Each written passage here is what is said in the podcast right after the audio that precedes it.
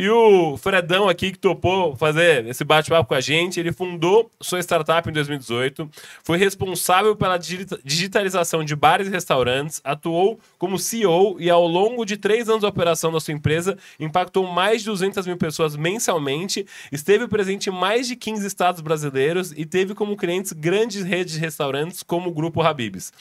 Três anos após a fundação da Steam App e, por, e durante a pandemia, Frederico participou do reality show Shark Tank Brasil e saiu de lá com o investimento do, da Camila Farani e do Caio Castro.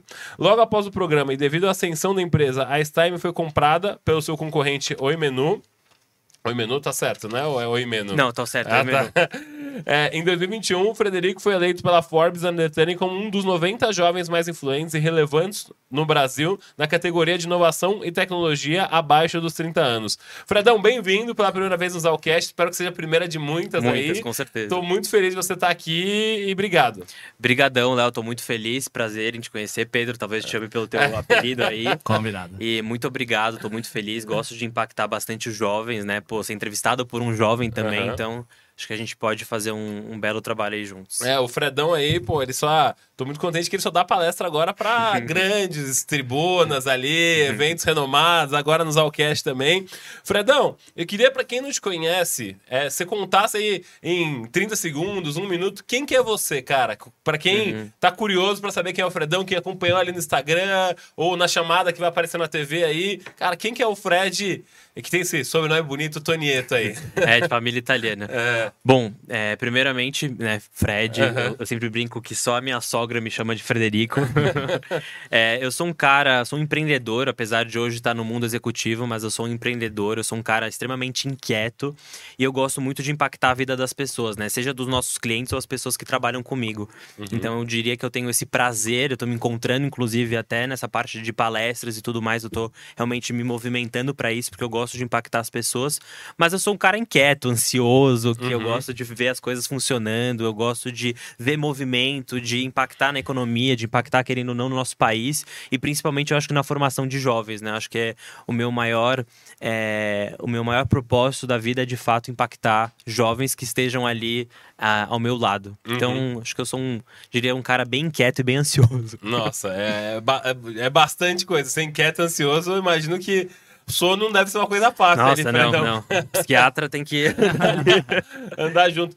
Cara, o que eu acho engraçado, Fredão, é porque você fala muito cedo de propósito. Uhum. É, pô, você tem 28 anos e é uma coisa que todo mundo, no final das contas, busca. Quero ter propósito. Uhum. Poxa, quero encontrar alguma coisa que me acenda ali, que eu acorde todos os dias. Cara, como é que foi esse processo para você encontrar seu propósito? Porque ao mesmo tempo tem aquela coisa de, meu, eu preciso ganhar dinheiro, eu preciso correr atrás, e tem a outra de, meu, eu preciso entender alguma coisa que, meu, dá aquele tesão de acordar todo dia e, porra, saber que eu vou acordar e tá mudando a vida de gente. Como é que você tem essa, essa, essa no meu, Acho que no meu caso, assim, eu vou ser bem honesto, não é que eu criei a minha empresa, uhum. eu já achei que eu ia achar meu propósito de uhum. impactar as pessoas. Eu acho que foi um processo é, de via dupla, assim. Eu uhum, fui total. abrindo a minha empresa, eu fui me encantando pelos meus clientes, eu fui sanando uma dor, aí eu fui me apaixonando por o propósito, que na época da minha empresa, né, era de melhorar a experiência de comer fora de casa né? Eu, é, eu, tinha uma empresa de cardápio digital para restaurantes uhum. e eu realmente vivia muito o problema dos atendimentos. Eu sou um cara extremamente exigente, uhum. então eu via que estava acontecendo um problema, aí eu via que eu impactava na operação dos donos dos restaurantes, consequentemente eu via os restaurantes é, tendo um, um, ticket médio é, muito mais alto, ou seja, eu deixava os, os, donos dos restaurantes mais felizes. Uhum. E depois que eu saí da minha empresa, eu falei, tá, e agora, né? Uhum. Vendi minha empresa, qual que vai ser o propósito, né? O propósito da minha vida não pode estar atrelado numa empresa. E aí depois eu fui descobrir que era de fato impactar a vida das pessoas nesse sentido. Uhum. E aí eu fui nichando isso um pouco mais. Ah, impactar a vida das pessoas é muito amplo, né? Total. Naquele caso, eu impactava a vida do dono do restaurante, o cliente. E aí eu fui vendo que eu gostava muito de é realmente me conectar com jovens, assim, e mostrar para eles que é possível a gente né, trilhar os nossos sonhos a qualquer momento da nossa vida, desde que a gente enxergue as oportunidades que estão ali na nossa, na uhum. nossa frente. Então, o que eu tento trazer muito hoje, na empresa onde eu trabalho, nos negócios onde eu estou envolvido, ou nas conversas que eu falo, é muito de realmente impactar, trazer qual que é o teu propósito da tua vida. Uhum. Ah, Fred, eu não sei. Mas a gente parece que a gente tem um feeling. Uhum. A gente fala que a gente não, não sabe, Sim. mas a gente tem um feeling. Ah, eu acho que é. Fala, fala mais sobre isso, uhum. entendeu? Então eu acho que eu fui descobrindo meu propósito e claramente hoje é de impactar os jovens, é de até de mudar, de repente, o meu ciclo de amigos, eu olhar para eles, ajudar eles a realmente, pô, não tô feliz nesse lugar, vou te fazer uma conexão para te ajudar a subir, ou vou, sei lá, é, te dar algum conselho baseado em algum erro que eu cometi, que Sim. eu não quero que a pessoa cometa. Entendeu? Então, acho que eu fui me encontrando, assim. é interessante você falar isso, porque eu tenho muito isso com podcast, assim, porque eu tinha uma sensação que muita gente estava no meu entorno tava meio frustrada com a carreira delas, não, não sabia muito o que queria fazer, é, pô, tava num trabalho que não tava curtindo. E eu acho que eu tive, óbvio que a, a gente fala que tem sorte, né? Mas a gente trabalha tanto para ter essa sorte exato. que meu, eu queria trazer gente que olha o mercado, a vida e a carreira aqui pro podcast de uma visão diferente, de uma forma diferente. Sim. Eu acho que você sempre foi essa pessoa que eu encontrava no meu work, eu encontrava em algum é, evento, ou, enfim, até evento com o Alberto lá no restaurante, tá sempre pilhado, questionando, perguntando. Então, é, é, é, é interessante ver esse seu perfil, assim, ô Fredão. E eu queria entender, isso é de família ou de onde que veio essa, esse, esse ímpeto seu, Sim. assim, sabe? Eu venho de uma família empreendedora, né, onde o meu pai é, cresceu totalmente devido ao empreendedorismo. Então, dentro da minha casa sempre foi muito comum em falar de empresa, em falar de negócios, em uhum. falar de é, realmente como isso pode alavancar a nossa vida, fazer a gente construir os nossos sonhos, realizar os nossos sonhos, é, junto com a nossa família, com os nossos amigos. Então, isso eu sempre vivi dentro de casa. É, acho que o que mudou na minha, na minha cabeça foi quando eu entrei na faculdade, né? Eu fiz SPM, uhum. administração. Você fez também, não? Eu fiz Direito Mackenzie. Direito Mackenzie. eu achei que você também tinha feito. Quase, quase. É, quando eu fiz, eu falei, ah, eu quero entrar, eu quero trabalhar numa grande empresa, eu quero fazer não sei o quê, fazer isso, fazer aquilo, para depois empreender. Só que o que aconteceu? Eu realmente trabalhei numa grande empresa, mas como estagiário, eu encontrei uma oportunidade uhum. de. Porque eu tive uma ideia, ou seja, encontrei a oportunidade e eu fui lá e fiz. Uhum. Entendeu? Então eu acho que eu acabei encontrando a oportunidade, mas ao mesmo tempo eu tive o apoio de eu sempre ter tive uma pessoa empreendedora na minha família, ou seja, ele sempre abriu a minha cabeça para eu ir nessa direção. Então, uhum. Total. essa mentalidade estava dentro da minha casa. E acho que até se eu for olhar para o meu passado, mais passado ainda, a mentalidade da minha avó, entendeu? Para sobreviver, uhum. que é empreendedora totalmente raiz para sobreviver, para fazer as coisas dela, vender as tortas dela. Então, sempre tive esse esse dinamismo assim dentro da, da família Tonieto. Entendi. que legal. Entendi. Que, conta aí, Boquinha, que você tá não, tá querendo Não, eu tô eu, eu tô pensando muito na questão de, olha, veio de uma família de empreendedores, só que empreendedorismo provavelmente mais raiz, né, na época dos pais, e aí a gente chega para falar de criar um aplicativo, para resolver um problema digital, para falar de captar investimento, coisa que o empreendedorismo mais tradicional não tem. Queria entender como que foi esse processo com esse time, o que, que foi de novo, uhum. enfim, você contar um pouquinho a história. É, eu sempre falo, né? A, a Stime, eu fui um marinheiro de primeira viagem, né? Então, uhum. eu fundei a minha empresa com 23 anos. Eu tinha trabalhado em dois lugares, né? No mercado financeiro, no mercado de tecnologia focada em agronegócio. Ou seja, não tinha nada a ver. Que legal. Mas, ao mesmo tempo, eu... Nossa, esqueci sua pergunta. O, contexto da Stime, de onde veio ah. e, enfim, um pouquinho de diferenças do empreendedorismo do família. Do empreendedorismo família. Isso. Eu fundei, eu fundei, eu trabalhei nesses dois lugares, né? Então eu sempre fiquei muito animado eu construí a minha carreira. Aí eu encontrei uma oportunidade de. Eu tava viajando, minha mãe tava morando. Acho que eu já te contei até essa história. É. Minha mãe tava morando em Nova York, foi fazer um, um intercâmbio com 50 anos de idade. Nossa. Ela nossa. falou, uhum. na época que ela tinha idade normal de fazer uhum. intercâmbio ali, entre os seus, sei lá, 16 e 20 e tantos anos. Uhum. Ela não podia, ela fez intercâmbio com 50 anos. Na época eu tinha acabado de sair de, uma, de um banco de investimento e eu é, fui lá visitar ela e eu tinha ido, sei lá, umas duas vezes. É, e na minha segunda vez eu falei, putz, eu acho que eu vou visitar os meus amigos que moram no Canadá. Porque quando eu tinha 16 anos eu fiz um intercâmbio pro Canadá. Uhum. E aí eu falei, ah, vou lá. Pô, vim duas vezes. Nova York e Toronto são, sei lá, duas horas de, de, de voo. Qual ali. que é a... Por que, por que não? Uhum. Aí quando eu fui, eu tava no aeroporto de LaGuardia, não sei se vocês conhecem, é um aeroporto não. gigante, uhum. né? Tava até um pouco perdido assim. Cheguei no, no meu gate, ali no meu voo. Uhum. Tava entrando, voo atrasado, né? Aí chegou aquele momento, né, de quanto tempo vai ficar atrasado? Daí falaram de 4 a 5 horas, porque tinha dando problema na turbina do voo, né? Aquela Nossa. coisa bem tranquila, assim, né? Imagina. Turbina no voo e tal. Né? Aí você imagina, né, os americanos que são super pacientes, né? Então começou a rolar um Nossa. fuck you, fuck you pra tudo que é lado. Aí eu falei, ah, eu não vou entrar nessa, né? Eu tinha na época, sei lá, 22, 23 anos, foi em 2018. Uhum. E aí eu fui falar, ah, eu vou tomar uma cerveja, vou relaxar, tô indo visitar os meus, os meus amigos que eu não vejo há seis anos. Uhum. É, tô em Nova York, querendo ou não. Fui para um restaurante. E aí, quando eu cheguei no restaurante, eu vi que cada mesa do restaurante tinha um cardápio digital, onde você fazia o pedido e enviava o pedido para a cozinha. E sabe aquele negócio que me fascinou? Uhum. De uma maneira, eu olhei para aquilo, né? Eu lembro que eu tava de dieta, né? Como eu sempre tento estar, como eu tô agora. É, e aí eu lembro que eu comecei a pedir e tal, aí tinha, pô, eu via o delicioso petit gâteau, né, que eu nem ia pedir porque eu tava dieta, mas eu via a foto. Aí eu fazia o pedido, aí eu pagava, aí só tinha uma pessoa na operação, então eu fiquei meio que fascinado por isso. Uhum. E aí na hora parece que me deu um estralo na cabeça, porque eu tinha acabado de sair do Credi, eu tava querendo é, meio que empreender, mas eu não sabia com o que, eu tava meio que perdido. E aí eu falei, será que é isso?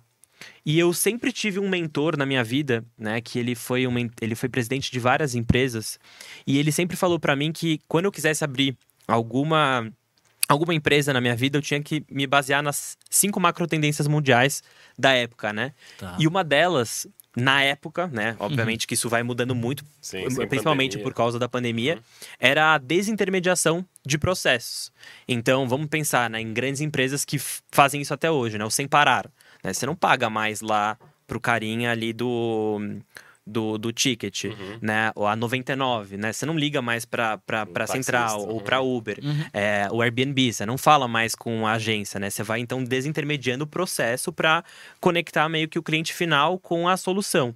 Então, na hora eu vi isso, eu falei, isso desintermedia muitos processos dentro da operação de um restaurante. Isso uhum. pode, inclusive, aumentar o ticket médio também Total. por conta das imagens e Verdade. tudo mais. Isso otimiza muita mão de obra. Então, parece que eu só vi a frase dele assim no meu ouvido: Fred, desintermediação, uhum. entendeu? E aí, quando eu vi isso, eu fiquei fascinado, tirei um monte de foto tal, e fiquei com esse negócio na minha cabeça.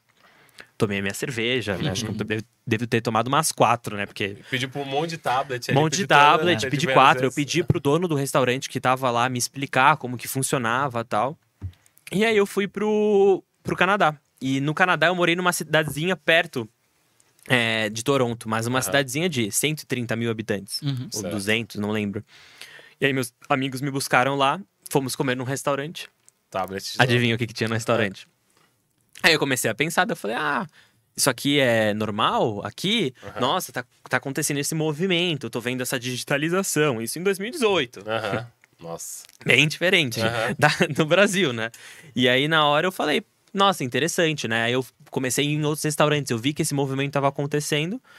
E aí na minha cabeça eu falei, pô, se isso está acontecendo num dos maiores aeroportos é, do mundo, se uhum. você for parar para pensar lá em Nova York, tá acontecendo no interiorzinho de uma cidade no Canadá, uma hora isso vai chegar no Brasil, certo? Verdade. Então eu tenho que ser um, não sei se o primeiro, porque na época inclusive eu não fui, mas um dos primeiros a colocar essa ideia em prática. Então fui lá, né, obviamente, tirei foto de todos os. É, de todos os fornecedores, os fornecedores e tudo mais, para eu começar né, a abrir a minha cabeça em relação a isso. Voltei para o Brasil, liguei para aquele meu é, mentor, falei para ele assim: Ah, eu queria muito bater um papo com você. Ele sempre foi meu mentor assim de vida, sabe? Uhum. De ia para um estagiar numa empresa, falava com ele e tal. Eu falei, ah, posso marcar um, um café com você? Nele, lógico, vem aqui, sei lá, daqui duas semanas. Fui lá. Antes de ir para lá, tinha montado um business plan.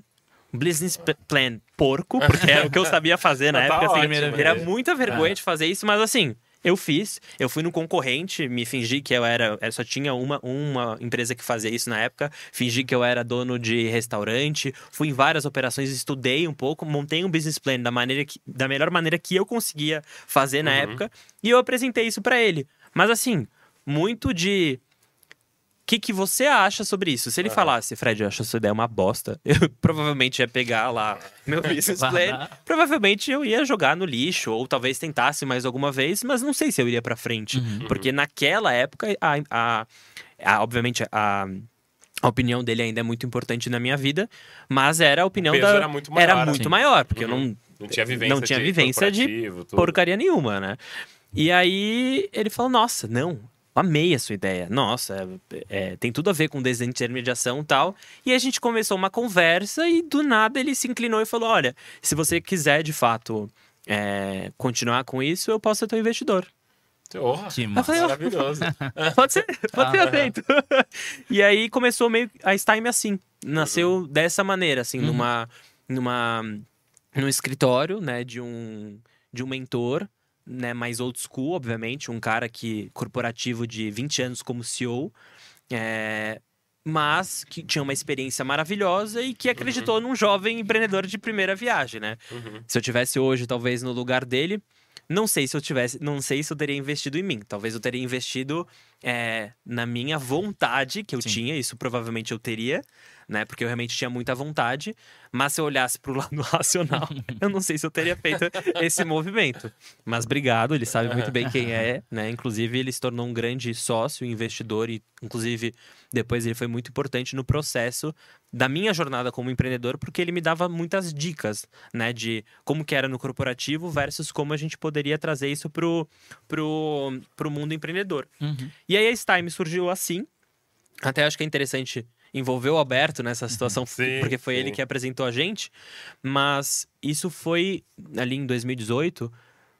E aí eu comecei a pensar, gente, eu tenho, sei lá, 23 anos, não entendo nada de startup. Não sabia nem o que era mil contra direito. Juro por Deus, não sabia. Não, não ensinam isso na Zero, faculdade. É, não é. ensinam isso na faculdade de, de contabilidade, de nada. E aí eu falei, ah, vou, né?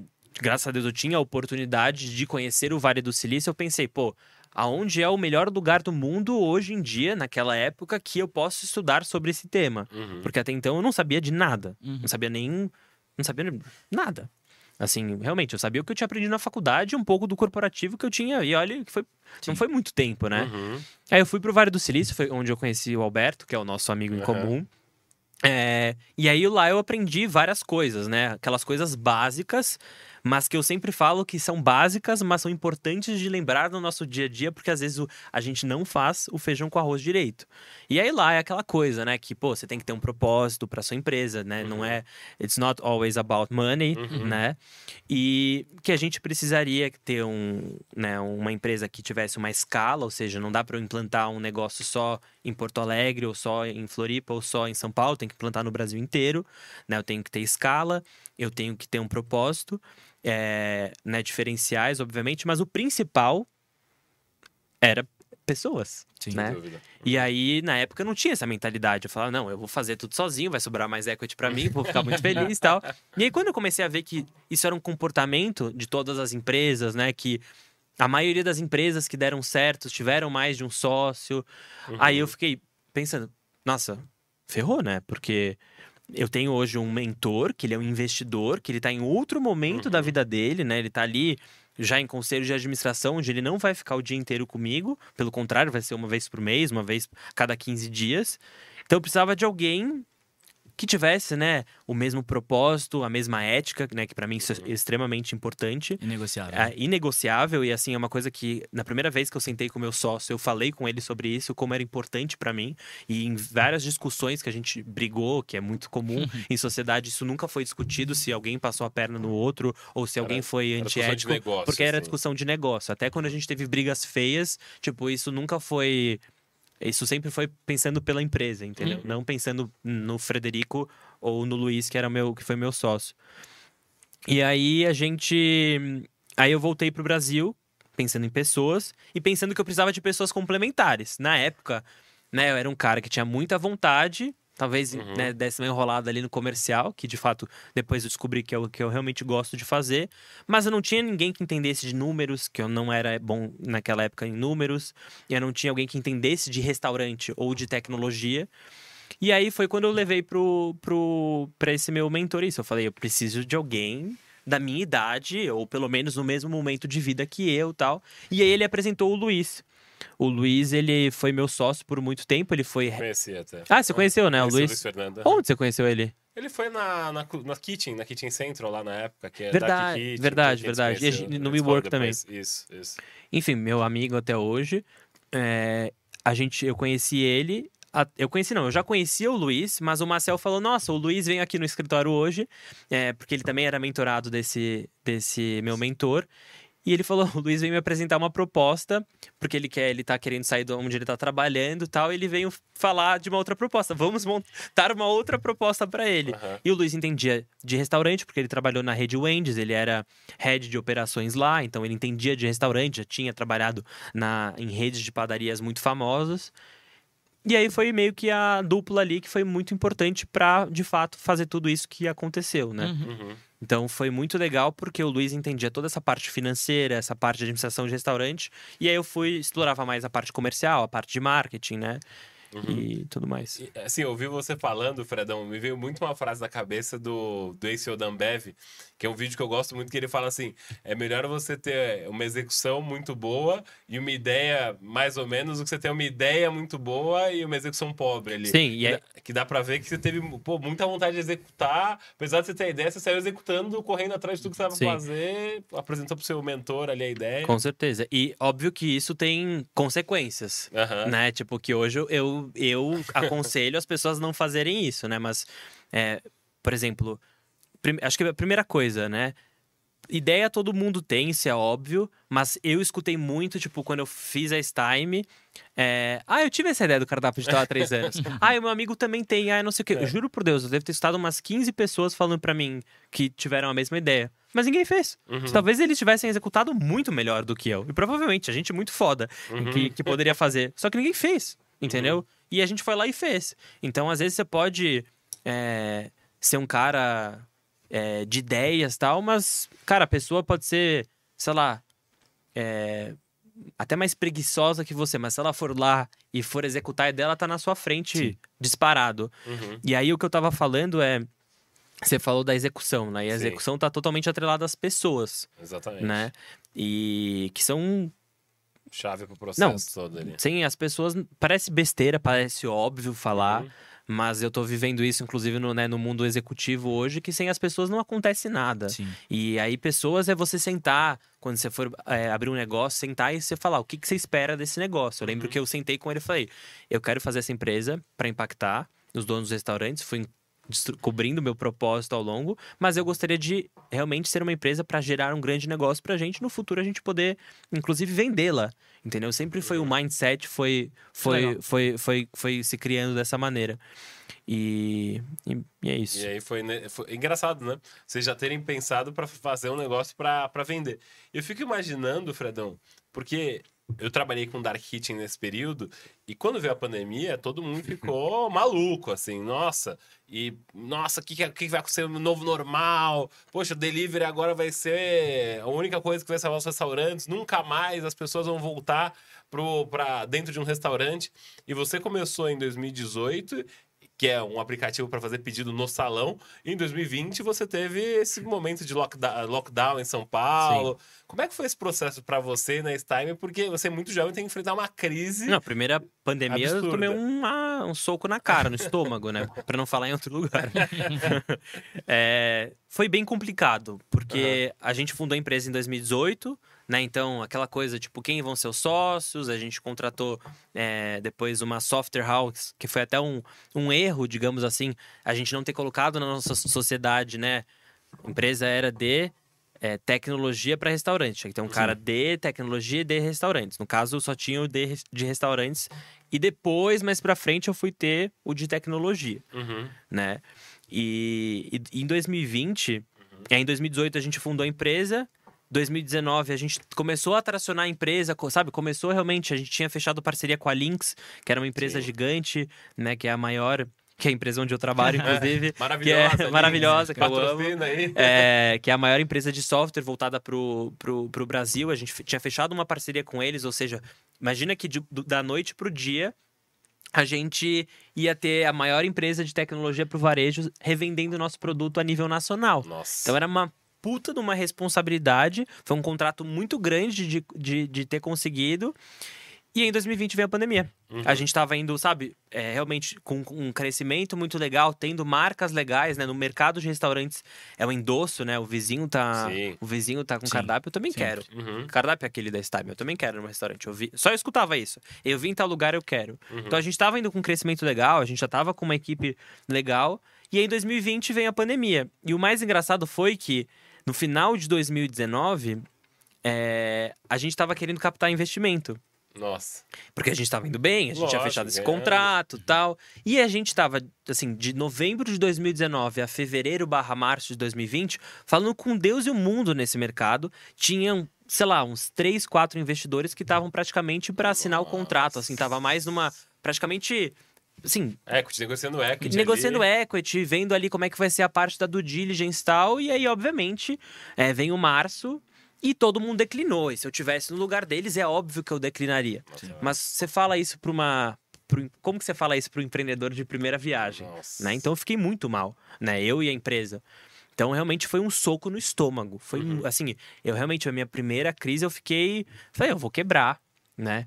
E aí eu acho que é aquelas coisas que vão nos fortalecendo, né? Que Sim. isso envolve Shark Tank, uhum. né? Eu lembro que a primeira coisa que eu fiz quando aconteceu isso, eu tinha um quadro branco, eu escrevi a lista das 30 pessoas que se eu pegasse o telefone, elas iriam me ajudar de alguma maneira. Nossa. Porque ao longo da minha vida, o que eu mais é, preservei foram os meus relacionamentos com tudo. Eu acho uhum. que o que me destacou e destacou a minha empresa no mundo é, do food service era que quando eu não era ninguém, né? A gente não era, a gente uhum. era um, um ninguém sabia do que que, que, que era esse time. A gente estava nos eventos. A gente ia às vezes com o nosso dinheiro a gente ia para um evento que acontecia em Chicago para todo mundo ver que a gente estava lá no evento e consequentemente a gente fechar contratos. O contrato da Lynx foi fechado assim. A gente a gente conheceu um dos diretores lá e foi com relação relacionamento que a gente foi construindo, entendeu? Então eu acho que isso é muito interessante porque a gente tem que preservar as nossas relações. E eu consegui usar muito isso na pandemia. Então, teve esse choque em 2020. É, usei muito o meu relacionamento, mas foi um, um, um, um, ano decisivo na minha vida, né? Porque é, é através, assim, quando você tá acabado, jogado no chão tal, que você fala, não, né? Eu posso, eu eu tenho capacidade, Sim. né? E eu lembro que eu liguei pro meu pai. Eu falei, pai, porra, eu não sei o que fazer, eu vou quebrar. Daí ele, você e, agora, né? e todo mundo. É. Você não é especial. É tipo, deu como assim? Vai me dar um conforto, né? Ele, você não é especial, todo mundo tá quebrando. Tipo, principalmente no seu mercado, né? 30% dos restaurantes fecharam. Sim, então, imagina que o cara que tava colocando o cardápio digital, é óbvio que meu faturamento foi para zero. Se não uhum. foi para zero, eram os clientes que pagavam por pena. Juro por uhum. Deus, era assim. E aí, nesse negócio de putz, o que, que eu faço, né? Vou pivotar minha empresa, não vou. Meu concorrente tinha disparado, tinha ido totalmente pro delivery, então ele Nossa. surfou meio que a onda, é, a onda né? Obviamente, do, da maneira positiva, teve muito sofrimento, muita gente perdeu uhum. é, familiares e tudo mais, mas ele surfou nessa parte da digitalização.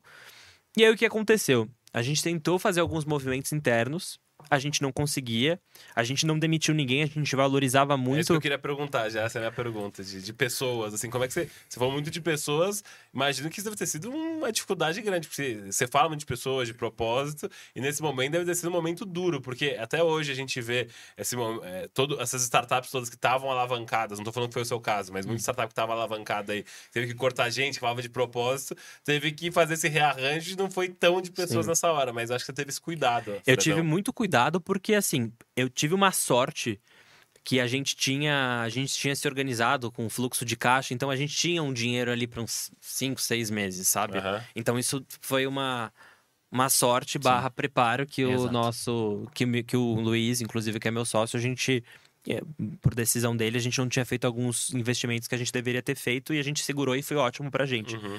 Mas a gente teve um cuidado de primeiro preservar a segurança de todos os nossos colaboradores, que isso era muito mais valioso do que qualquer empresa, uhum. qualquer coisa. É, mas a gente negociou, né? Obviamente, o que dava para fazer. Mas meio que as coisas foram acontecendo, né? Foi por conta de, de 2020 que as coisas foram é, crescendo, né? Numa das vezes que, né, a gente conversava, eu e meu sócio, a gente falava, ou a gente faz alguma coisa, ou a gente reage, ou a gente vai quebrar. E eu acho que na vida é assim, né? Uhum. Ou a gente reage, ou a gente vai ficar no mesmo lugar e a gente vai acabar morrendo. Exatamente. Entendeu? Então eu acho que o principal. A principal oportunidade que a gente enxergou foi de reagir. né? Uhum. E aí um dia eu estava no sofá da minha casa tomando um vinho, né? Que na pandemia tomamos muito vinho, o brasileiro toma muito vinho, Sim. cerveja e tal. Aí eu tava, juro assim, no meu celular, fazendo nada, né? Porque que eu ia fazer na Pandemia, pandemia às nove da é. noite, numa sala terça-feira. E aí tava lá, participe da quinta temporada do Shark Tank Brasil. Aí eu olhei, eu olhei. Eu sempre fui muito fã do programa, Aham. muito, assim. Eu sempre gostei, assisti, é, né? A gente aprendia, querendo ou não, ainda mais lá no começo, que a gente, de pô, fora também. de fora e tal. Aí eu olhei e olhei, eu falei, cara, quer saber de uma coisa? Já que eu tô na merda, Uhum. o máximo que pode acontecer, eu vou virar um meme em rede nacional, né? Vou Vai virar. ter exposição, É, vou ter menos, exposição, aham. alguma coisa assim, né? Vou virar um meme. Então, eu escrevi de uma maneira muito despretensiosa, gente. Eu lembro que eu mandei um áudio, inclusive eu tinha que resgatar esse áudio, tipo, hahaha, Luiz, escrevi a gente no Shark Tank Brasil. Tipo, óbvio que a gente não vai passar, né? São, sei lá, 5 mil inscrições. Mas a gente foi passando. Ah, foi é, passando. Acho que é legal explorar isso. Como é. É. que é essa seletiva? Beleza, você se inscreve, como é que é esse processo até você entrar no É, Shark você se inscreve, você manda mil e um documentos em- e, vídeos que você tem que gravar e tal. Aí tem uma série de entrevistas que você vai passando e tem mais documentos que você tem que apresentar. Por que, que de fato você quer tal investimento? Qual é, shark que você quer? Ou, o como que vai ser, né? O, como você vai usar de fato seu investimento no dia a dia? Qual que é o seu diferencial? Quem é você? Quem é o seu sócio? Que pra mim é o mais importante. E aí a gente foi passando. Mas eu tinha certeza que a gente não ia passar, Nossa. porque pra mim era assim, eu falei, cara, como que eu vou passar, sendo que o meu faturamento tá lá embaixo por causa da pandemia Uhum. e hum, assim, né, os restaurantes ainda estavam fechados. Então a nossa estratégia no Shark Tank foi muito assim, os Sharks e a produção precisam achar a gente muito foda. É. Apesar de ah, os meus números estão uma porcaria, eles têm que achar que os nossos. Primeiro que o nosso background, ou seja, os nossos números antes da pandemia não eram ruins, Aham. né? E a gente, eles precisam achar a gente Os empreendedores muito bons. Muito né? bons. Falar, meu, vou apresentar pros Exato. Ali, isso é legal. E aí eu lembro que em setembro, porque também teve um negócio, né? Eu- a gente foi se inscrevendo, sei lá, em maio, por aí, mas a gente soube que a gente ia passar em setembro. Por, por conta da pandemia, eles foram adiando as Isso, gravações 2020 ou 21? 2020. Ah, tá. Então pensa nesse, Essa ansiedade. nesse- nessa fica, né? ansiedade. E aí em setembro eles começaram a perguntar umas coisas esquisitas, tipo, quanto, você, quanto que você quer? Mas você pode baixar o valor? Você pode aumentar? O que, que você pode fazer? Como que você vai ser a sua, a sua apresentação? Aí eu falei, como assim? Como você quer saber que vai ser a minha apresentação se eu não tô dentro do programa? Entendeu? E aí, no final das contas, a gente acabou recebendo, acho que foi depois do feriado 7 de setembro ou antes, tipo, eu recebi uma ligação dele, ah, Frederico, eu queria te falar que você tá na quinta temporada do Nossa. Shark Tank Brasil, né? Caramba. Na hora eu falei, caramba, que legal. Depois eu falei, meu Deus, ferrou. Eu vou pra rede nacional, É, né? Eu vou pra TV exposto aberta, aham. né? A minha mãe, a minha namorada, os meus amigos, né? Todo mundo vai ver. Eu posso virar realmente um meme, É. entendeu? E aí E é eu uma acho. atenção, ficar na frente do Semenzato, Não, do e, e, todo mundo. e você ali. só tem noção de como é que é estar num programa, num reality show, quando você tá num reality show e você vê que tem 70 câmeras olhando pra você, né? Que tem. eh, você tá aqui falando, tem uma câmera aqui, você tá vindo aqui, você tem uma vindo aqui, tem um microfone aqui, um microfone ali. Então, isso vai acontecendo. é, é, tudo rapidamente ali. Uhum. Enfim, a gente recebeu essa ligação. Aí a nossa sorte, ele falou: olha, é, vocês vão estar no, acho que no último dia de gravação. No último dia de gravação, normalmente tem um convidado especial, então vocês têm, querendo ou não, mais uma pessoa lá para investir, consequentemente, pra gente, na minha cabeça, mais chances de ser investido. Uhum. E tínhamos 30 dias para se planejar. Porra, Então foi assim. Porque ele falou: você vai saber a sua data, sei lá, semana que vem. Pode ser, pode ser que seja na outra ou pode ser que seja daqui a um mês. Nossa. É, você começa a ficar uma atenção, porque pelo menos me dá. É semana que vem? É semana que vem, me dá uma data, entendeu? Aí Você é daqueles procrastinadores ou você é planejadinho assim? Depende do quê? Fred? depende do quê? Por exemplo, nesse caso eu fui zero. Nesse É caso, mesmo? no outro Você dia. falou, vamos começar a me planejar ali. Exato. Tudo que eu sei que eu posso é, é, procrastinar, e que não vai ter uma consequência, eu até eu acho que eu tento delegar. eu tento delegar. Mas coisas muito sérias, eu sempre me planejo com muita antecedência ah, tá. e eu sempre realizo, tento fazer o meu melhor. Uhum. E principalmente se forem momentos decisivos na vida. Aí uhum. a gente precisa estar muito preparado. E isso era um momento decisivo na minha vida, então não tinha como eu procrastinar, é, me preparar para um dos maiores é, reality shows do Brasil, uhum. sendo que a minha imagem envolvida do meu sócio da minha empresa, eu podia quebrar minha empresa se eu não saísse com investimento. Sim. Então era uma pressão muito grande. E aí a gente teve esse intervalo de um mês. Todo dia o Luiz ia para minha casa. Eu fiz, juro por Deus, como eu assistia muito o programa, uhum. eu tinha muita ciência do que eles perguntavam. Então eu fiz uhum. 90, juro por Deus, Nossa. 90 perguntas do que eles podiam perguntar pra gente. Aí eu colocava minha namorada é, pra ser a Shark na época, uhum. e ela adorava fazer as perguntas que eu não sabia responder. e a gente sabia as 90 perguntas. E outra, eles falaram: olha, é, quando vocês forem lá, vocês vão ter que fazer um teste de Covid na hora.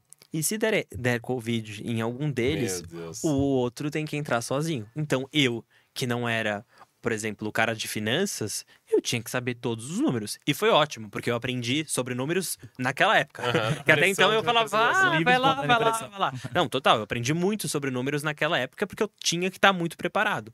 Né? Então, era assim, por 30 dias, todo dia, era essa rotina de lá em casa, a gente fazia as perguntas e se preparava, e se preparava, e se preparava, e se preparava. E a gente sempre pensava, né? Como a gente pode fazer um pitch chegar lá e impactar, né? O pitch você tem que ter, matador, é, o pitch você tem que ter postura, né? Você tem que falar frase de impacto, né? A gente chegou lá e falou: 30% dos bares e restaurantes em 2020 fecharam por conta da pandemia. Você chama uma atenção, Lógico, vai.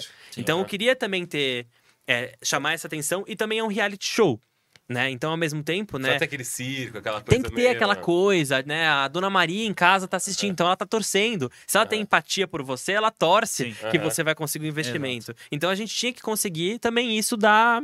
Tem aquele teatrinho. Que, é aquela coisa, entendeu? Você tem que ser confiante sem ser arrogante. Sem né? ser arrogante, é, que é uma linha ali muito. Muito tênue. É. Exato.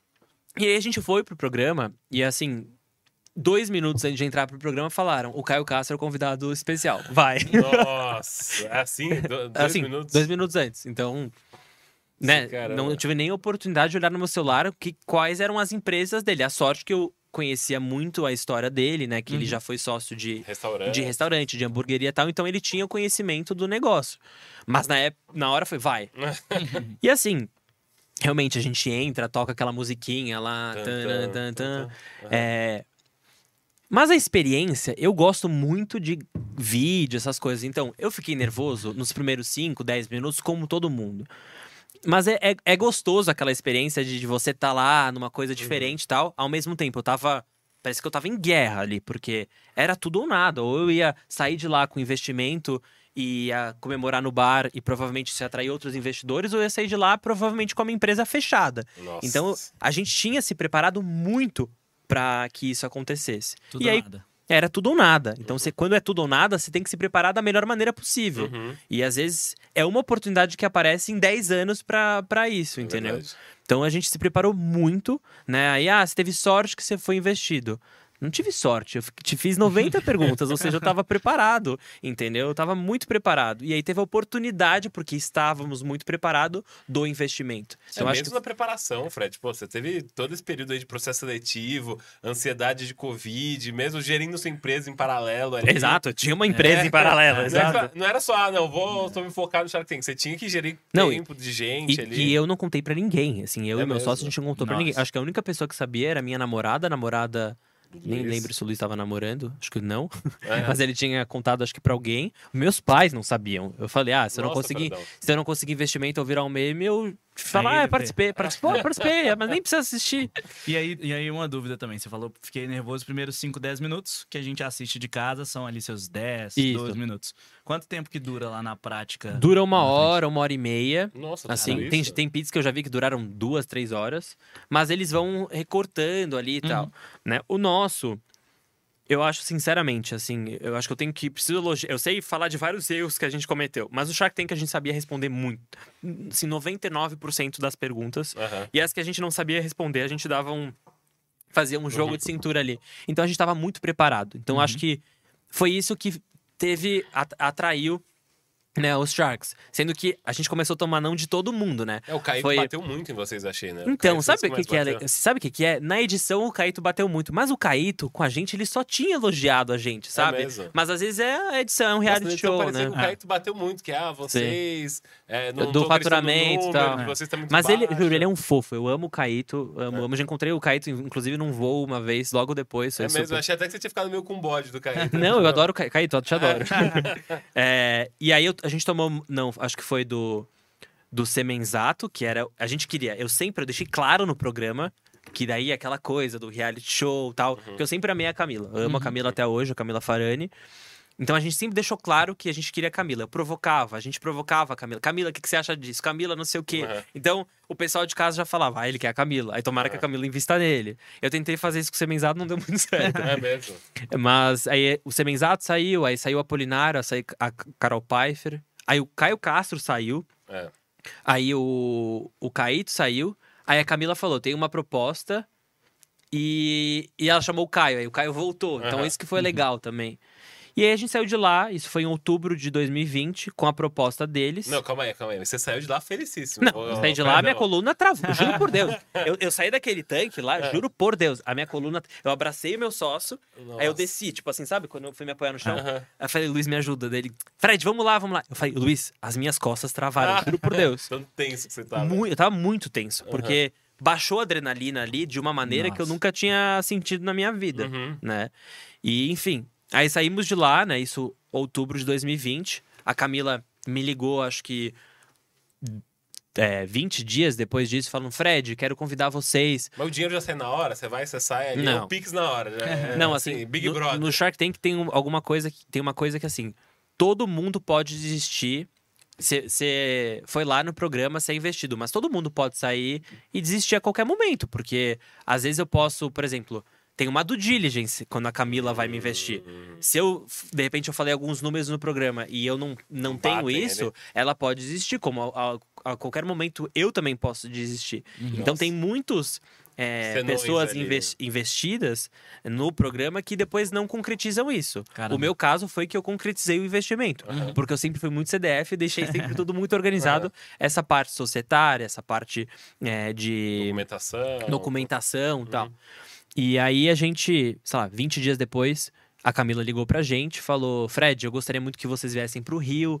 É, eu quero fazer uma imersão de 360 graus na empresa de vocês. Né? Foi até na casa dela, que foi muito claro. legal, né? A gente Massa. realmente lá é uma pessoa muito legal que abriu as portas, literalmente, é, da vida dela para nos ajudar e aí foi onde eu aprendi as coisas da, de realmente de construir uma, uma startup, né? Uhum. Então a gente foi, foi, montar uma área de inside sales que a gente não tinha, né? Uhum. Foi estruturar uma área de é, CS, foi estruturar uma área de, de dados, né? De KPIs, né? Uhum. A gente não dá para escutar conselho, gente. A gente tem que escutar os dados, né? A gente Sim. tem que ter KPIs tanto no mundo executivo quanto você é dono da empresa. Não dá. Uhum. Se, eu sempre falo até para os varejistas, né? Não dá para você gerir o seu negócio através do achismo. Tem que ser os seus dados e depois você ter a sua opinião. E sua opinião é só vale. do empreendedor é, normal, assim, o empreendedor brasileiro, de ser muito ácido, porque é o que você falou, às vezes, até que você comentou no início, né? Ele vai executando, executando, executando e é, acaba esquecendo de fazer uhum. esse arroz com feijão. E eu fui essa pessoa. É, eu fui essa mundo, pessoa. Acho, até a Camila falar pra mim, tipo, você tá maluco? quanto quanto que é dá. é não sei o quê? Qual que é o teu faturamento? Qual que é o teu EBITDA, não sei o quê? Qual, quantos clientes vocês trazem por mês? Eu falei assim, gente, aonde tá esses dados?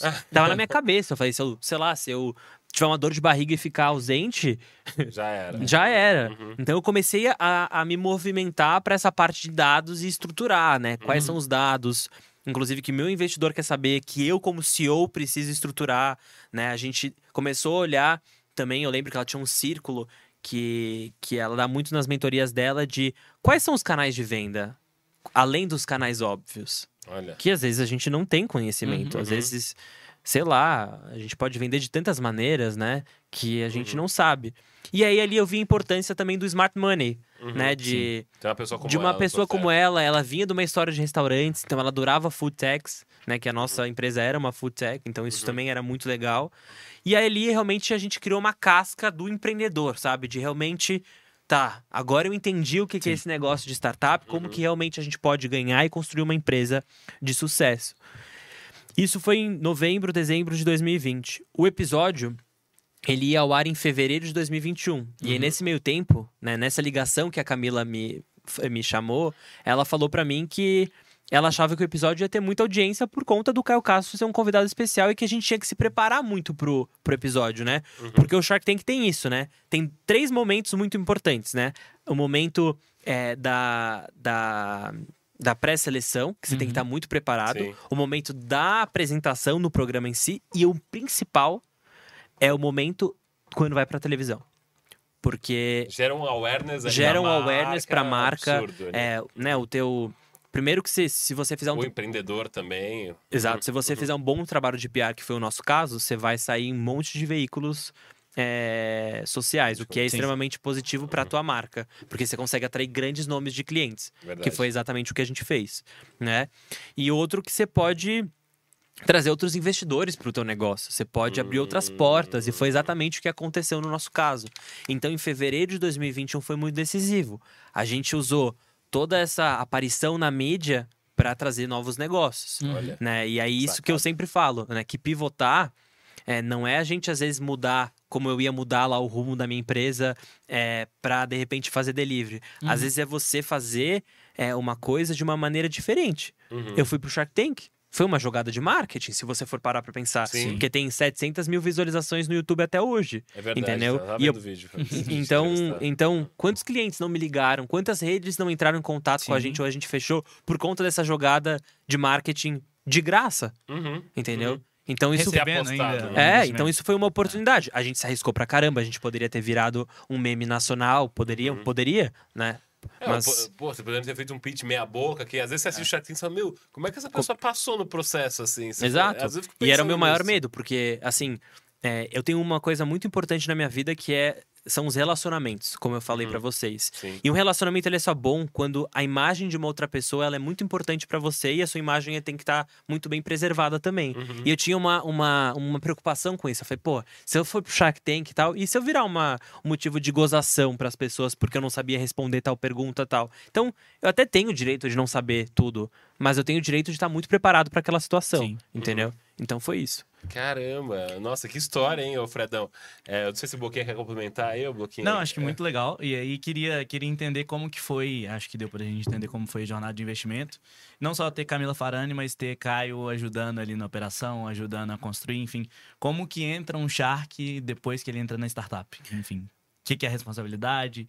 Acho que seria um pouquinho legal. Eu contar. acho que é muito legal porque tem uma responsabilidade. Sabe quando é, você só estuda de verdade quando tem uma prova. Uhum. Então eu acho que é legal porque o investidor ele te dá esse senso de responsabilidade de é, é o dinheiro dos outros, ou seja, estou envolvendo mais famílias, uhum. né?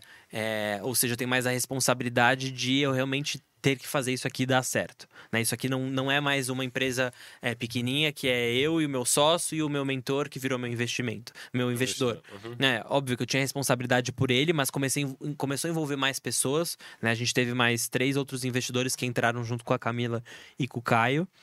Então. Calma, calma. Então entraram mais dois investi três investidores depois do, do Shark programa. Tank. É, ah, por conta do programa, inclusive. Olha. Foi... E, e, aí o dinheiro entra quando, Fredão? Como é que vai? Olha, depois de uma bela de uma due diligence, cada Shark tem a sua maneira. No caso ah. da Camila, a gente fez essa mentoria né? E a gente fez uma baita de uma due diligence. A nossa due diligence foi rápida, porque é. a gente era muito Certinho. organizado nisso. Uhum. Porque tem gente que dura meses, meses uhum. e meses. Então, e esses investidores que a gente conseguiu foi muito engraçado, porque é, a gente ligou para eles antes de. Esses investidores eram aqueles que, que tinham ficado meio ah, assim lá em março. E, eu, e, a gente tinha ligado, ah, e aí, beleza, vamos. Né? Retomar. Retomar a conversa e tudo mais, não sei o quê. Ah, a gente vai pro Shark Tank. Ah, se vocês conseguirem o investimento, eu vou conseguir. Então, é. a gente tava literalmente, né? Entre a cruz e a espada. Exato. Uhum. Então, a importância de estar preparado para uma situação. Então, eu jamais ia é, ser procra procrastinador numa situação tão importante na minha vida. Uhum. E que, de fato, foi talvez a situação mais importante da minha Sim. vida até hoje, entendeu? Uhum, uhum. Que legal. É, e uma vivência incrível também, além do que aqui. Além de ter a serinha de chegada, de ter conseguido investimento, vocês tiveram um aprendizado enorme nesse processo todo muito, ali. Muito. Poxa, imagino você e o Luiz como vocês conectaram nesse preparação. Muito, muito. Fiquei até arrepiado trocado. de ter falar isso, porque realmente foi um momento muito difícil. Vendo para agora, foi, a gente aprendeu muito e foi um momento muito gostoso também, uhum. né? Então. Porque aquele frio da barriga, você tá junto com o seu sócio, meu, vai dar, não vai dar, como é que vai ser? Não pode compartilhar com ninguém, como é que vai ser a situação ali? Não, não podia falar nada pra ninguém. É vai que dá um problema. Então, porra, é bem, bem interessante de ver. Dá até vontade de se inscrever no Shark Tank. Não, e tem, e tem pitches que nem vão pro ar, assim, no programa. Já, eu já soube que. É... É então tinha muitas possibilidades de darem errado, uhum. entendeu? Mas se eu ficasse apegado nas possibilidades de, é. de dar errado, daí é. não sai de casa, né? Sim. Melhor ficar em casa é. tomando vinho lá. Tomando vinho, é, exato. Mas aí você comentou que teve depois esse processo de investidores, toda essa situação aí depois pós-Shark Tank. E aí você acabou optando por vender a empresa, uhum, Fredão. Uhum. É, você vendeu para Oi, Oi Menu é, queria entender como é que foi esse processo, porque o fundador, que foi o seu caso, tem um apego enorme. É Sim. sua mão, seu legado que você uhum. deixa ali na empresa. Eu imagino que você também fala. Você fala com muita paixão da Stime uhum. até hoje. Assim, dá pra ver o brilho no olho você falando uhum. da Stime. Então eu quero saber como é que foi esse processo para você vender para o menu, porque você sabe que você não vai ter mais aquele poder de Sim. apitar em todas Sim. as áreas, de ser o dono da caneta tá na sua mão ali. Uhum. Então eu queria muito entender como é que é esse processo, porque passar essa gestão. É, como é que você se adaptou e uhum. foi fluido esse processo para você? Assim, a gente começou a chamar a atenção das empresas quando a gente começou a entrar nessas marcas grandes que eu, que eu uhum. te falei, né? Em alguns grupos grandes, fechando parceria com empresas grandes, com é, multinacionais é, grandes, é, outras empresas também na época. Então, isso começou a chamar muita atenção das pessoas, né? O que, o que foi muito legal porque foi um resultado de um trabalho de branding muito importante de posicionamento de marca Verdade. e de posicionamento de temos que estar em alguns clientes importantes para gerar um endosso. E aí a gente começou a ser procurado por alguns players de falando: "Ah, queria conversar com vocês para de repente a gente fazer um M&A, comprar vocês, que eu tô vendo que vocês estão crescendo, estão se desenvolvendo e tal. A Menu era um concorrente? A Menu era um concorrente tá. e aí tá uma coisa interessante também. Eu sempre fui amigo dos meus concorrentes. Olha. Porque assim, na época nós éramos em três concorrentes, né? A gente, eu conversei já com todos. É, tinha mercado para todo mundo. Se ele crescesse, eu tinha chance de crescer, porque, querendo ou não, era uma coisa inovadora. Assim, quando a gente começou em 2018, era uma coisa inovadora, né? Eu uhum. falava com o dono de restaurante, era uma coisa. Nossa, aqui é inovação, eu quero. Quando veio a pandemia, era uma necessidade, uhum. entendeu? Cardápio cara, digital era, meu Deus, todo mundo sabe que cardápio Sim. digital. Se falasse há é. cinco anos, ninguém sabia. Entendeu? Então eu sempre falava com meus concorrentes e a gente sempre, assim, é, sabia o que cada um estava fazendo, né? É, a gente sempre falou, pô, tem mercado para todo mundo e tudo mais. E aí, quando a gente começou a, a, ter um destaque, foi uma coisa natural, né? Alguns deles procurarem a gente. Então a gente conversou, tinha um fundo americano por trás, que ele tava com essa, essa estratégia de realmente querer comprar algumas startups para colocar embaixo do grupo, uhum. entendeu? E aí a gente começou a fazer vários questionamentos, tipo, isso seria interessante para a empresa? Sim, uhum. porque a gente vai ter mais investimento, consequentemente a gente vai conseguir impactar mais donos de restaurantes, né? E era numa época que era importante o cardápio digital, Sim. porque um dos um dos é, argumentos que eu usei no Shark Tank, eu e o Luiz, foi que o cardápio digital ajudava no distanciamento social, porque ele ajudava, Sim, entendeu? Fato. Então a gente mudou muito esse pitch para ficar uma coisa atrativa para a pandemia e era verdade. É, a gente ajudou. Você não é nem o garçom nem o cliente. É.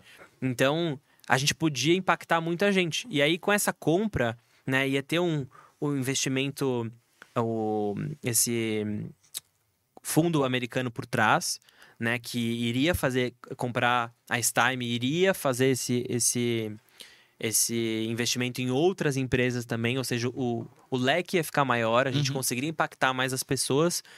E aí eu, a gente começou a ficar interessado e parece que eu comecei a ver o final do meu ciclo, sabe? Uhum. Eu, eu sempre acredito em ciclos na vida. Parece uhum. uma coisa besta, mas é, é importante a gente realmente ver o que a gente fez a história no lugar que a gente foi e a gente sabe o momento de pegar e sair. Uhum. Então, quando a gente começou a, a, essa ideia de vender, eu acho que eu tava no C.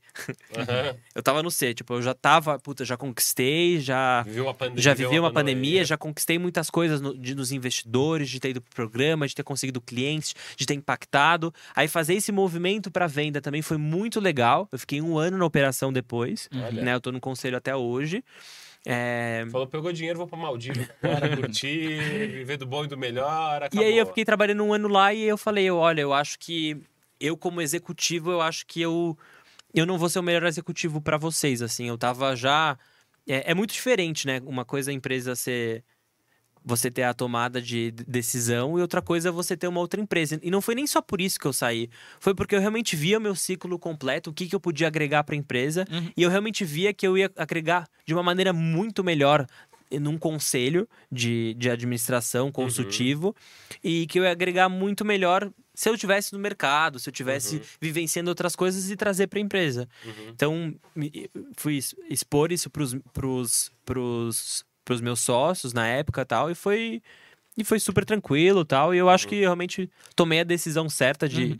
de sair naquela época, principalmente porque eu achava que meu ciclo tinha completado. E eu acho que hoje, até hoje, eu contribuo, é, querendo ou não, porque eu tô vivenciando, tô no mercado, entendeu? Uhum. Não tô engessado num negócio só. Sim. Um negócio em crescimento ainda. Sim. Fredão, antes da gente passar para essa sua segunda ou terceira fase aqui, é, tem uma pergunta que eu gosto bastante, que eu sempre faço aqui no podcast, que é muito. O que, que você falaria para você no, se você soubesse com a experiência que você tem hoje, assim, sabe? Em 2018 lá, o que, que você chegaria e falaria, poxa, vai assim, vai assado. O que, que você mudaria do que você fez, assim, nesse trajeto todo, Fredão?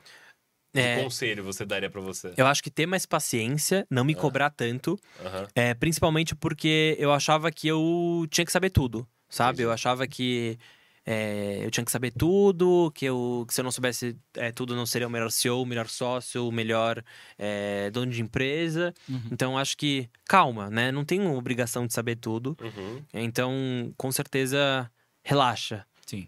Sabe? É. Então, acho que se eu pudesse falar, relaxa, não precisa saber tudo, mas esteja sempre cercado de pessoas é, incríveis e que saibam muito mais do que você, uhum. né? E que, e que principalmente tenham a mesma ética, os mesmos valores, a mesma vontade de fazer acontecer, que é muito importante. É, paciência, que você vai ter muito mais perrengues do que coisas positivas para celebrar uhum. e que no final vale muito a pena. Sim, Massa. sim. É, e essa questão de ter calma, um hábito em comum dos maiores top 100 CEOs é a meditação, uhum. que é uhum. exatamente isso. Você tá no aqui agora, é você, enfim, viver o momento e, e é exatamente isso. Acho que a nossa a juventude como um todo, parecendo um ancião falando hum, isso. É. Mas, Só é, senhores é, de 60 anos aqui conversando no podcast. Eu acho que é ter essa. É, a gente é muito ansioso, né? Nossa geração é muito ansiosa para uhum. executar, para fazer. E é bom, acho que acaba sendo um ativo para alguma coisa porque é energia. Mas viver agora também, saber que você não sabe tudo, não tem. É não, e não tem obrigação de saber, Sim, é. entendeu? E uma coisa que eu acho importante até trazer aqui, assim, que isso eu nunca falei em palestras, mas eu vou começar Opa. a falar, porque Spoiler. até me. me exclusivo aqui no Zocast. Porque até me falaram que eu, que eu deveria falar sobre isso. Quando eu vendi a minha empresa, quando eu assinei o contrato, né? Duraram sete meses nessa né, negociação, não sei o quê. Aí eu tive que não conseguir permanecer com todo mundo da minha equipe na empresa uhum. e tudo mais. Eu assinei o contrato, parece que toda aquela pressão, aquela adrenalina que eu tava sentindo foi sugada e eu tive um puta de um burnout. Caramba, Caramba. Eu tive um burnout assim muito pesado que eu não, não me reconhecia, eu não era eu. Eu tinha engordado pra caramba, eu não queria fazer atividade física, eu queria ficar em casa, eu não tinha vontade de trabalhar. É... E aí todo mundo falava: Mas por quê? Você tá com burnout? Você acabou de vender sua empresa. Uhum. Mas por que, que você tá isso? Tipo, você não tem o direito de, de sentir isso se você acabou de vender sua empresa. E põe mais pressão ainda. E mais né? pressão.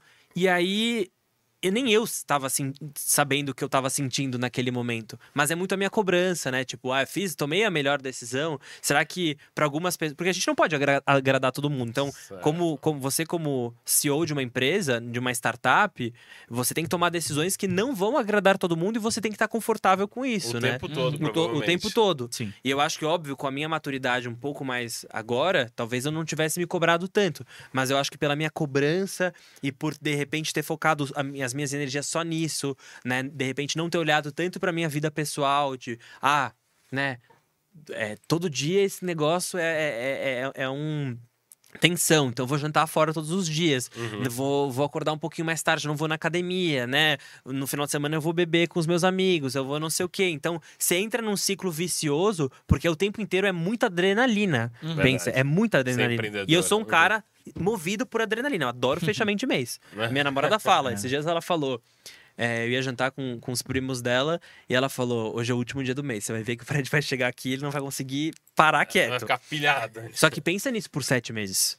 Verdade. E aí depois como é que você faz? Sim. Entendeu? Uhum. Então se eu tivesse administrado o meu corpo, que é a minha maior fonte de qualquer coisa na vida, tivesse falado, ó, estou passando por isso, então eu vou fazer atividade física todos os dias, eu vou me alimentar melhor, eu vou ficar com a minha família, né? Eu não, talvez eu não vá me expor tanto para as pessoas, talvez eu tivesse, talvez não, com certeza, eu talvez teria evitado o burnout, uhum. entendeu? Então eu tive realmente o burnout, foi um momento muito tenso, fui conversar com médicos, né? Aí eu voltei para para minha vida, vi o que estava acontecendo, tive o apoio da minha família, dos meus amigos, comecei a fazer atividade física, que é a coisa mais importante para nossa cabeça uhum. e para o nosso corpo. Comecei a me alimentar melhor e aí eu voltei. Olha. Você também é o cara de último dia do mês, Boquinho, ou não? Eu sou. A é? gente, eu e o Léo, a gente viveu comercial, né? Enfim, então é, é gostoso aquela sensação, mas entendo também a questão de não dá pra ser todo dia o último dia do mês. Exatamente. E, Fred, uma coisa que, eu, que eu, eu tinha de dúvida dois anos atrás, eu acho que pode ser dúvida de muita gente também. É, o que, que é, enfim, a gente sempre pensa que é coisa muito de gente mais velha, mas o que, que é estar num board? O que, que é estar num conselho? Você está hoje da Menu e de mais duas empresas, né? Isso. Quais são as responsabilidades, enfim, qual que é a interação que você tem? É, hoje eu estou no conselho é, de administração, né, consultivo da Menu, que mudou o nome agora chama Abraão. Abraão. É, Abraão. Uhum. Eu tô no conselho dela, eu tô no conselho de uma empresa que chama Carteiro Amigo, que é ela ajuda a democratizar os CEPs na favela, nas favelas do Brasil. Ou seja, talvez algumas pessoas não tenham oportunidade de fazer algum pedido, sei lá, em alguma algum e-commerce e chegar na sua casa porque não tem de fato CEP, então tô nesse conselho. Tô na Start for All, que é uma empresa que ajuda a disseminar educação é, empreendedora no Brasil. Uhum. E eu acabei de entrar no conselho de administração, que eu me tornei sócio de algumas redes de restaurantes. E aí eu tô entrei no, nessa parte de conselho também para esse setor. É, eu amo fazer isso porque, claro, é um conselho, é um, são conselhos consultivos, né? Não tem aquela responsabilidade do corporativo, de uma empresa de capital aberto. Mas eu gosto muito porque eu acho que é extremamente importante para o determinado nível de uma empresa. Assim, se você já atingiu determinado patamar, ou até mesmo se você está começando algum negócio. Uhum. Eu acho legal porque às vezes você, como founder, e era muito o meu caso, você acha que o seu problema é maior do que todo mundo na vida e que você não tem solução para aquele problema. Aí chega o cara que tem muito mais experiência que você, ou que às vezes não. Talvez ele não tenha nem mais experiência do que você, mas ele não está vivendo aquela pressão e tal. ele fala: Mas por que vocês não vão para a esquerda no lugar da direita? Na direita tem uma árvore. Na esquerda, se vocês fizerem assim, não tem. Aí você fica lá. Nossa, é verdade. Uhum. e ou acho que o mais importante, né? Que eu sempre falo, né? Construir relacionamentos. Sim. Num conselho, eu nunca vou esquecer. É, quando a gente começou a fazer conselho é, na Stime, a gente não estava conseguindo fazer integração com uma empresa bem grande. A gente não conseguia, os caras não nos aprovavam de jeito nenhum. E aí eu tava falando que isso era um baita problema porque a gente não conseguiria uma série de clientes por causa disso. E eu, eu tava expondo isso no, na Stime. E aí um, um conselheiro nosso, que ele foi CEO de uma grande empresa de tecnologia, ele começou a rir. Eu interrompi, eu falei, tá tudo bem? É. Dele, o CEO dessa empresa, ele foi meu colega de quarto nos Estados Unidos. Nossa! eu falei, não.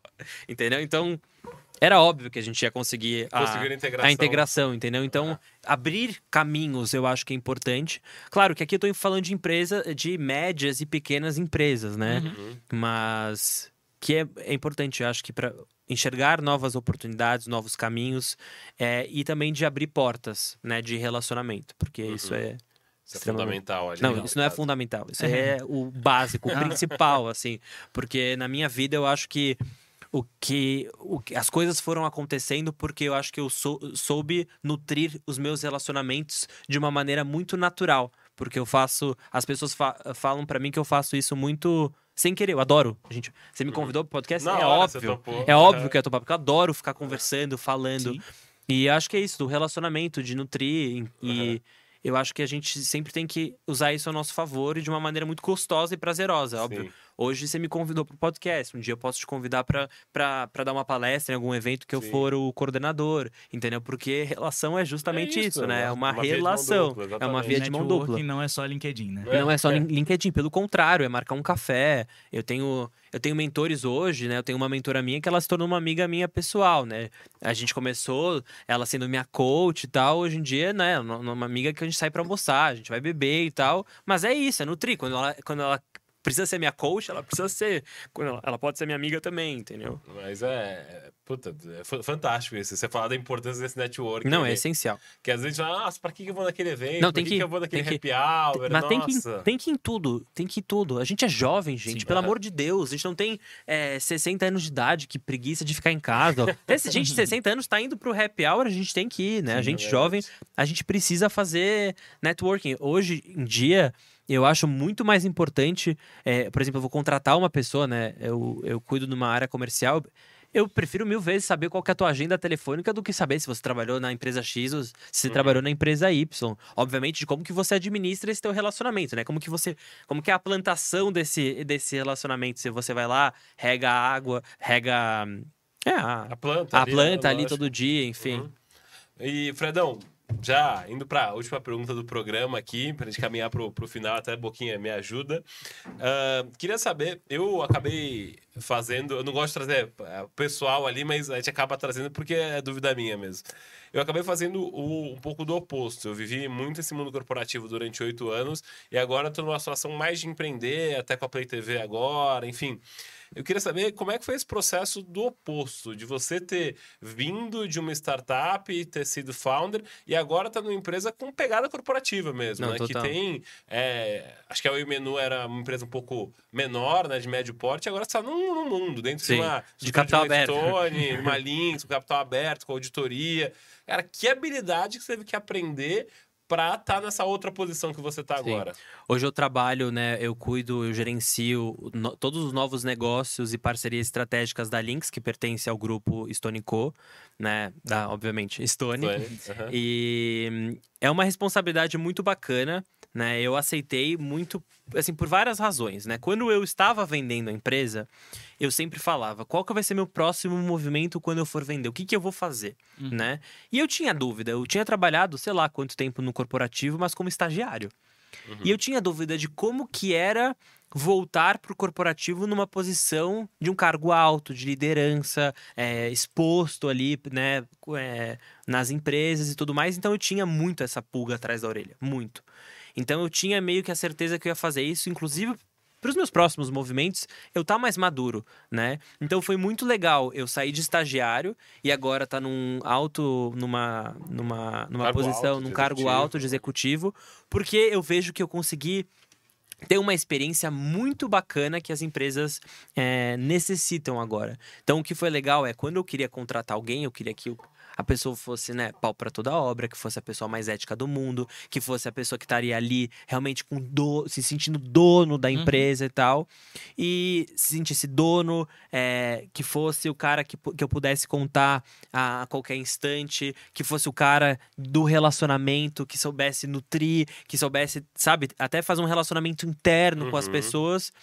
E eu senti que eu poderia ser essa pessoa valiosa para as outras para as empresas, porque era uma, uhum. uma coisa que eu sempre queria que as pessoas tivessem quando trabalhassem comigo e eu comecei a ver que eu poderia contribuir nas empresas em relação a isso.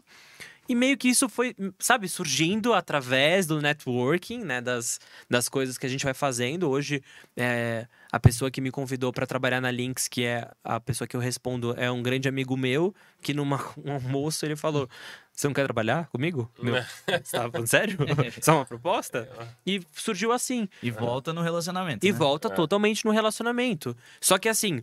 É, quando eu saí da empresa, eu tinha muito na minha cabeça que eu não podia. Quando eu saí da minha empresa, né? Eu não podia trabalhar em alguma empresa engessada. Eu não poderia trabalhar num dinossauro onde eu ia totalmente viver o mundo corporativo das 9 às 18, ou teria que não ia ser trabalho 100% presencial, tal, tal, tal. Então, eu fui me conhecendo também de ter errado tantas vezes, de ter aceitado tantas coisas que eu não poderia às vezes entregar. Uhum. Eu também fui um pouco mais maduro de falar, olha, eu topo, desde que seja com algumas condições. então, eu topo desde que eu possa fazer outras coisas. Então, uhum. eu tô me posicionando hoje como palestrante, né? Eu dou mentoria para empresas, eu dou uhum. mentoria é, para pessoas de, de pessoas físicas, conselhos, né? Eu eu sou sócio de alguns restaurantes, então eu faço outras coisas além disso.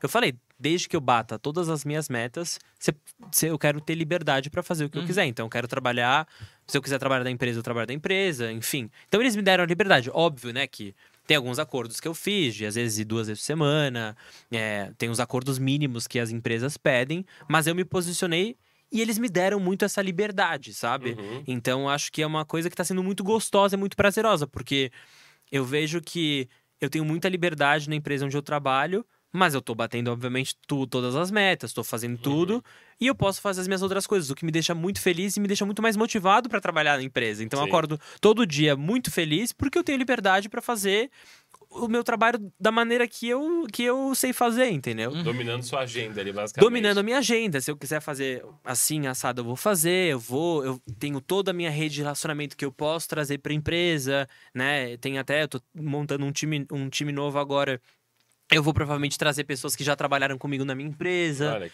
entendeu? Então isso é muito legal. Mas com liberdade, né? Eu acho Sim. que o jovem hoje, o jovem executivo, ele quer liberdade. Uhum. Então, a gente precisa ter liberdade para pensar, liberdade criativa, sabe? Eu acho que acabou esse negócio de ser quadrado numa uhum. caixa, uhum. que você tem que trabalhar segunda e sexta, das 9 às 18 horas, e tem que bater o ponto e não sei o que, blá blá. Deixa a gente ser livre. A gente, nós, é, sendo livres, a gente consegue criar muito mais. A gente consegue pensar muito mais, né? Acho que uma outra coisa que eu aprendi uhum. na minha vida empreendedora é nunca tomar uma decisão de cabeça quente, uhum. né? Ah, eu vou te demitir, não sei o quê, eu já, já fiz, infelizmente, de demitir Lógico. uma pessoa brigando, ah, é, então, tá, então você tá, tá. Pode, pode, pode ir embora da... Uhum. E hoje eu vejo que não tem que fazer esse tipo de situação. Eu posso até uhum. brigar com a pessoa, querer mandar ela para PQP, não vou mandar porque eu sou muito educado. É. Mas vou pensar nisso mas eu vou pensar, eu vou dormir, eu vou tomar um banho, né? Eu vou correr, eu vou, sei lá o que, que eu vou fazer para depois tomar essa decisão. Sim. Entendeu? E a decisão de ir pro, pro mundo executivo foi justamente, não foi receber a proposta, aceitei. Tá, e agora? Vou ponderar. Vou ponderar. Uhum. Vou ver. Tem que ser uma coisa confortável para a empresa e para mim. Uhum. Então, acho que isso foi muito gostoso, entendeu? Desse processo todo. Não, é fantástico. Boquinha, você quer fazer uma última pergunta aí pro Fred? Eu quero. Vai lá. É... Acho que é novidade, enfim, nem, acho que nem tá no LinkedIn ainda, questão de restaurantes. Não sei se você pode divulgar qual rede que é, enfim, como que é voltar para o mercado do food agora mais como, como um, Eu acho que ele quer te vender operação. porque ele, trabalha na área. Viu? Ah, é? Não queria te falar, depois, não. Depois do, do podcast tem mais papo por aqui. São vários tipos de restaurantes, tem desde cupcakeria até é um restaurante só de vinhos, restaurante de tapas, são vários tipos de operação com o mesmo sócio. É, e eu fiquei muito animado com a oportunidade, porque eu acredito que a minha vivência em tecnologia em restaurantes eu vou poder agregar muito para esse grupo que fica em Floripa. E. É em Floripa. Fica em Floripa. Uhum. E basicamente é isso. Assim, eu tô bem empolgado porque. Eu, eu adoro food service, assim, hum, realmente é, um é o mercado, as pessoas, eu adoro as pessoas do food service. Às vezes Sim. eu vou para o Web Summit, essas coisas, eu encontro essas pessoas, são as pessoas mais queridas. Uhum. e eu tenho muita felicidade de voltar e porque querendo ou não, né? Nós somos executivos, mas o empreendedorismo tá dentro da gente, né? Lógico. né? Eu trato hoje a Lynx a Stone Co como se fosse minha, porque às vezes eu tomo uma decisão que vai, assim, vai ferrar a minha meta. Mas eu falo, eu vou tomar essa decisão porque eu tenho que daqui dois meses vai fuder a empresa se eu, se eu fizer isso, não vai ser uhum. sustentável, uhum. entendeu? Então, voltar a me sentir dono da. Eu me sinto dono, obviamente, de onde eu trabalho, mas realmente estar tá empreendendo, estar tá contribuindo para alguma coisa, eu, eu tenho muito prazer em fazer isso. Bom, Floripa se atende ou não? A gente dá um jeito. a gente conversa no particular. É. Mas, assim, é. Pô, Fredão, foi muito gostoso o bate-papo. Assim, realmente Obrigado. agradecer aí a sua presença. Eu vou começar agradecendo Boquinha pela primeira vez que veio no, no podcast. Venha sempre aí, Boquinha. Obrigado. Para quem quiser conversar mais com você sobre food service também, sobre o que você tem feito lá na Work para contratação de funcionários para restaurante, também como é que o pessoal te acha nas redes sociais aí. Se quiser deixar uma última mensagem pro público também, fica à vontade aí, Boquinha. Não, Porque eu sei que o seu sonho é ter um programa da Play TV também em breve aí. em breve. É. Spoiler. É. Não, só agradecer a todo mundo, agradecer o Léo primeiro pelo convite. É, meu LinkedIn é Pedro Amorim, vocês vão achar lá com uma, uma fotinha azul. É, sou bem, bem ativo por lá, então chama, a gente bate um papo também, vai ser um prazer. Boa, boa. E Fredão, é mais uma vez agradecer a sua presença aí, poxa, sua trajetória acho que inspira uhum. muita gente.